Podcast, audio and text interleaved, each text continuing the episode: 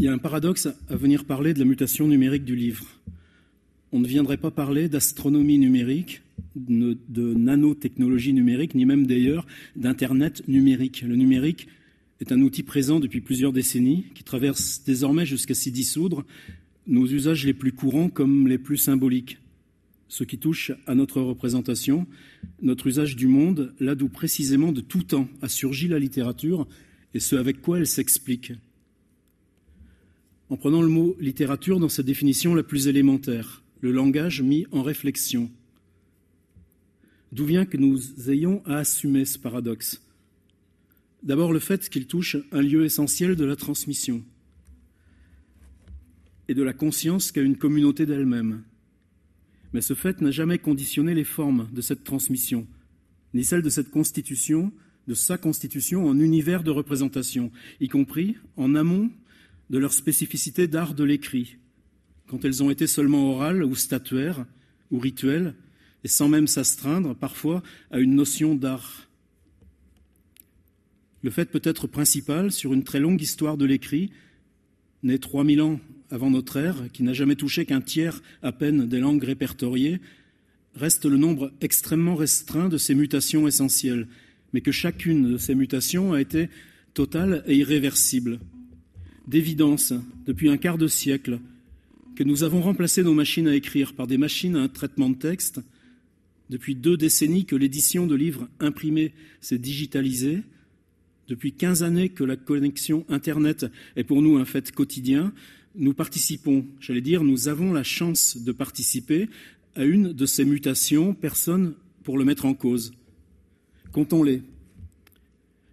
Évolution interne dans l'histoire de la tablette d'argile, passage à l'écriture syllabique, avec pour seule raison le besoin de vitesse d'écriture, réemploi des supports, cadre de la page, authentification de l'écrit par double surfaçage, autorité juridique du texte, multilinguisme.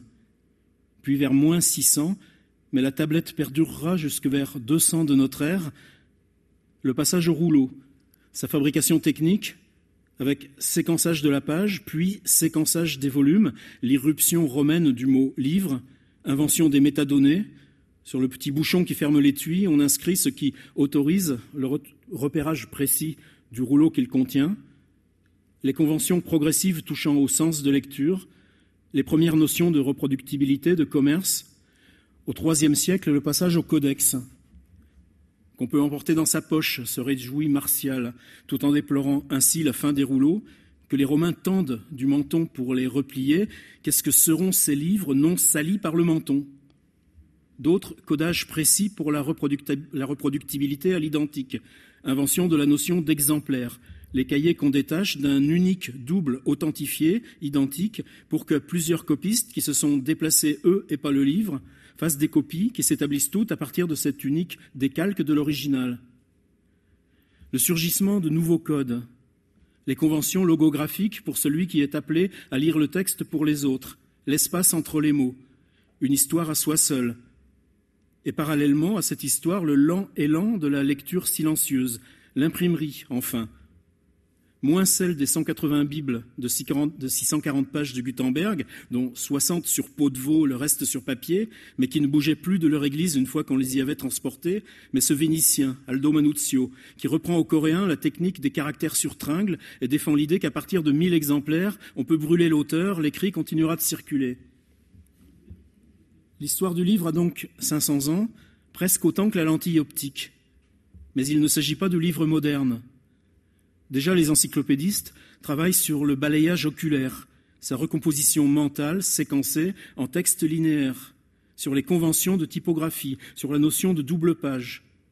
Et dès les Lumières, les formes sociales de lecture se mêlent organiquement à l'histoire des formes narratives et objectales, le cabinet, le cabinet de lecture, l'abonnement, la revue, puis l'éruption de la presse, et on entrera peut-être dans l'ère moderne le texte de Baudelaire qui s'appelle Le peintre de la vie moderne, qu'il consacre au dessinateur Constantin Guy.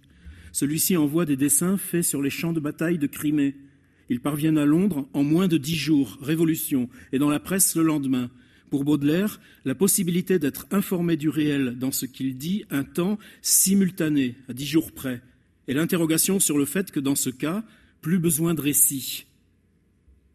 Il n'est pas sûr que pour appréhender la mutation actuelle, nous ayons besoin d'un vocabulaire que les précédentes mutations ne contiennent pas déjà.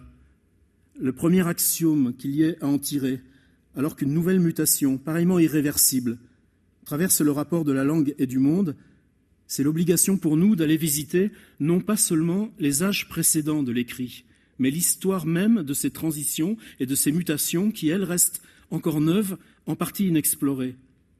Ne pas appeler classiques les œuvres qui nous servent de matière pour étudier l'histoire de l'écrit, mais apprendre à les resituer dans un contexte mouvant, de constitution, de surgissement, de fabrication matérielle, de reproduction et de circulation, de lecture. Je ne dis pas que nous l'ayons pas fait. Simplement, le curseur doit passer plus en avant. S'obliger à considérer beaucoup plus l'histoire des textes comme liée à celle de leur support et de leur contexte de reproduction et de circulation.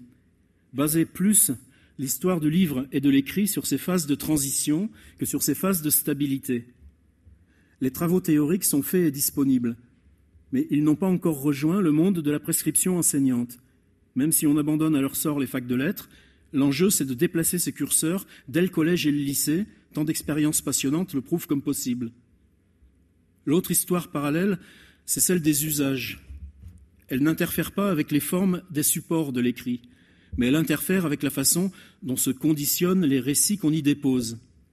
Des fragments de Gilgamesh collectés dans les cours des écoles de scribes en Mésopotamie, parce que les textes sacrés n'étaient pas reproduits et que la prise de possession d'une ville signifiait appropriation et destruction de ces textes, au rouleau de 45 mètres de long destiné à ce, que Ramsès, dans sa tombe, soit accompagné de sa biographie sans autre lecteur que les dieux de la mort, et comment Hérodote et Pline, l'histoire des contenus.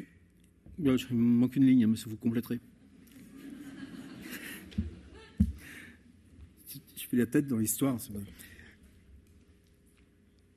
L'histoire des contenus et de leur forme n'a jamais été indépendante de celle des supports et usages. Peu nous importe l'histoire de la poste au XVIIe siècle, mais de Sévigné aux liaisons dangereuses, les formes littéraires liées à l'épistolaire sont un exemple précis de comment la littérature se saisit d'un usage privé, non artistique de la langue, pour qu'intégrant dans ses formes narratives le mode matériel de cet usage, elle fasse de sa fiction un pivot de son interaction avec le présent, devienne littérature. Ainsi aussi du récit de voyage au XIXe siècle, de son versant fiction chez Jules Verne, ainsi de l'apparition de la presse, et de comment ces publications feuilletons conditionnent le roman qui n'est qu'une après-publication. Ainsi, même si ce n'est pas le lieu ici de développer, de comment le téléphone, la photographie, le film, puis la radio deviennent, mais lentement, progressivement, de façon datable, des éléments de genèse narrative dans la littérature de tout le XXe siècle. Je comptais dimanche que les 100 occurrences du mot photographie dans À la recherche du temps perdu désignaient environ 15 usages sociaux différents de l'image photographique, incluant les rayons X, la fausse ressemblance, la mémoire des morts, l'imagerie populaire vendue sur les trottoirs, etc. Ce serait un deuxième axiome. Les usages de la langue aujourd'hui, notamment chez les lycéens et étudiants, première fois cette année que nous accueillons des bacheliers qui n'ont jamais connu le monde sans Internet à la maison passe naturellement dans le mode digital qui inclut l'usage utilitaire, l'usage informatif, la correspondance privée écrite et son mode oral. Ce n'est pas un renoncement que s'appuyer sur ces usages pour scruter le rapport ancestral de comment la langue rapporte le monde, et ce faisant nous exprime nous-mêmes, nous reconduit dans une communauté qui n'existe pas sans ce qui la nomme, même ce qui nomme une communauté passe simultanément, bien sûr, par d'autres vecteurs que la langue. C'est compliqué, mais au prix de cette complication, on peut rejouer dans l'usage présent, sans plume ni papier, la tension même où à chaque époque se noue le surgissement même de fables et de récits. Ce n'est pas le risque gratuit de se plier au mode du temps. Il y a longtemps que les SMS sous la table accompagnent le cours en temps réel. C'est une instance de non-choix où nous affrontons certes à main nue tous les démons avilissants de l'époque, mais ça non plus n'est pas une configuration nouvelle, sinon par le quantitatif, mais où paradoxalement nous avons la chance nous-mêmes d'accompagner, depuis le processus éducatif, un questionnement direct de la langue en train de se refaire, vitesse, cinétique, mentale, image. Nous savons pour nous quel court-circuit établir du questionnement numérique de la langue à son patrimoine. Mais mettons-nous suffisamment en avant des textes comme ceux de Blaise Sandrard, et quand allons-nous arrêter de bassiner le monde avec la métamorphose au lieu de parler des séries récurrentes dans le journal de Kafka, ce qui est tellement plus merveilleux dès le collège? D'où troisième axiome.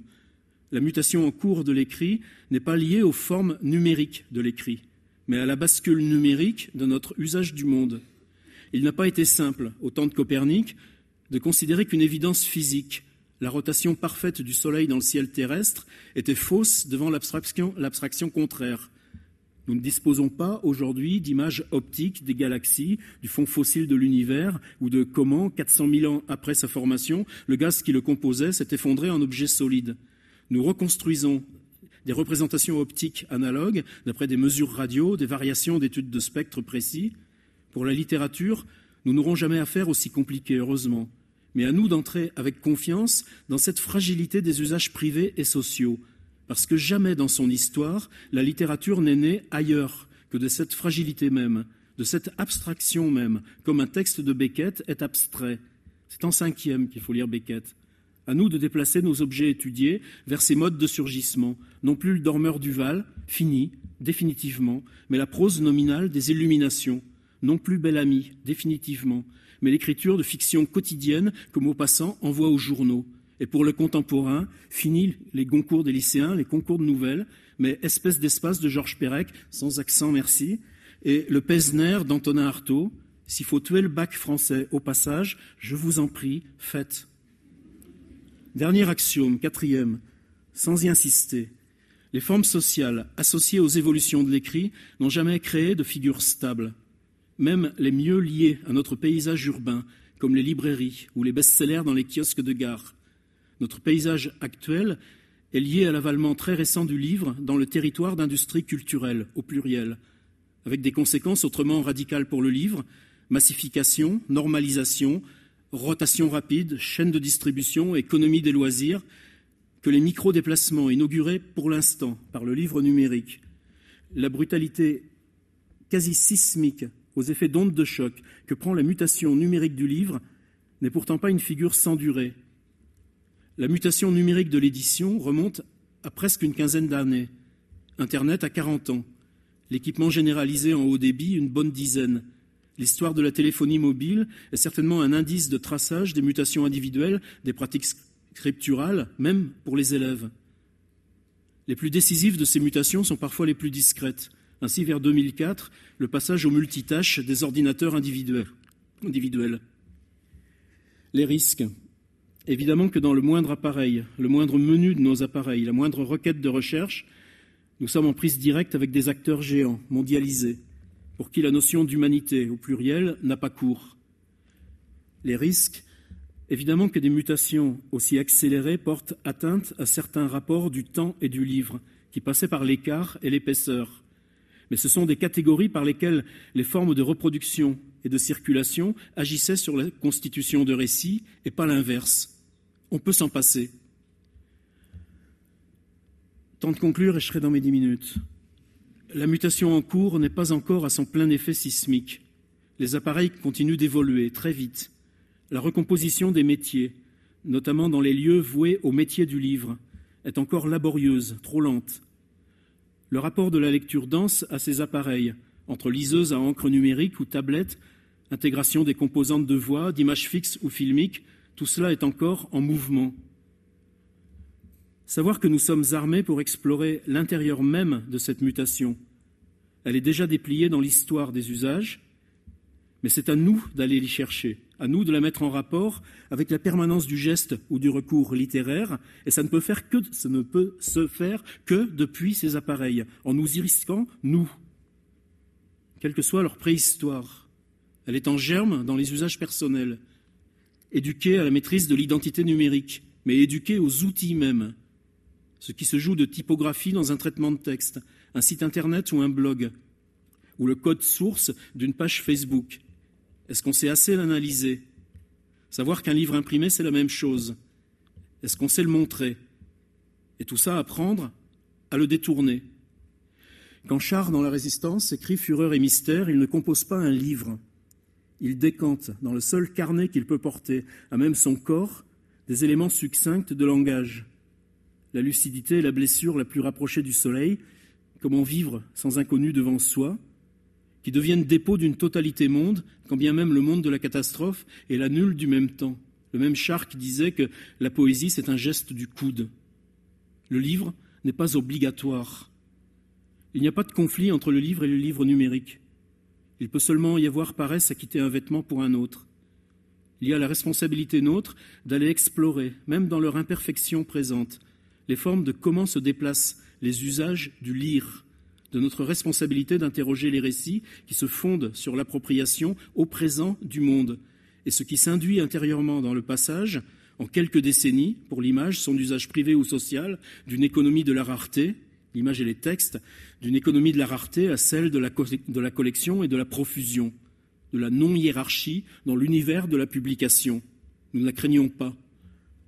Ne nous dissimulons pas le caractère fétiche du livre, l'utilisation d'appareils photo numériques, qu'on en change souvent, la massification des smartphones et qu'on en soit chacun à notre quatrième ou cinquième, ne provoque pas les vagues et les fureurs qui accompagnent la dématérialisation du livre, tout en étant d'accord avec ce qui s'est dit ce matin sur le mot. Je ne lance aucun appel. Je ne suis pas un militant du livre numérique. C'est plutôt mon site web qui m'intéresse et qu'on me foute la paix. Ce qui change à l'empilement horizontal des livres. Le travail qu'on fait pour soi. Je vis plutôt avec détresse la façon dont l'éducation nationale en France s'est détournée de questions que je considère vitales celle liée à la pratique de l'écriture. Appelez ça écriture créative, appelez ça atelier d'écriture. Ouais, c'est bien les classes culturelles et les machins comme ça, mais on n'est pas dans l'organique. Ah, je ne devais pas en parler. Je veux, je dédier, je veux dédier cette, soirée à, un monsieur qui était avant doyen des inspecteurs généraux des machins de lettres, je sais pas. L'autre jour, j'ai mis ça sur mon blog et les organisateurs m'ont demandé de l'enlever doucement. C'est une phrase, j'étais avec Patrick Souchante au ministère de la Culture, c'était génial.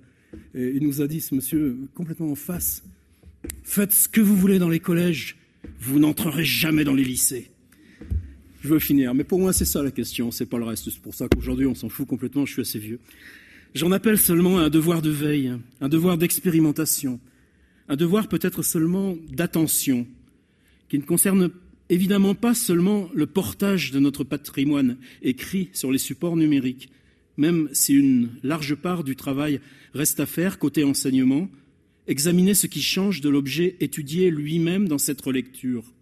Maupassant aujourd'hui, c'est pas Maupassant hier, ni Kafka, ni Proust, ni même Baudelaire. Mais tout d'abord, l'accueil fait, l'accueil à faire à ce qui s'invente aujourd'hui dans cette recomposition des pratiques d'écriture et ce qui en surgit par le saisissement vif de ces outils neufs.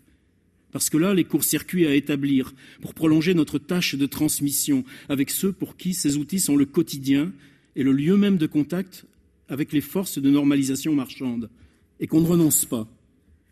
On ne contournera pas le caractère irréversible de la mutation en cours et la façon dont elle recompose la totalité complexe non seulement des usages de l'écrit, mais des métiers de l'écrit et des usages et métiers du lire de l'appropriation et de la représentation du monde dans leur forme sociale, dans l'organisation, la circulation des ressources, cet endroit en étant emblématique, dans la constitution symbolique de ses valeurs et de son patrimoine.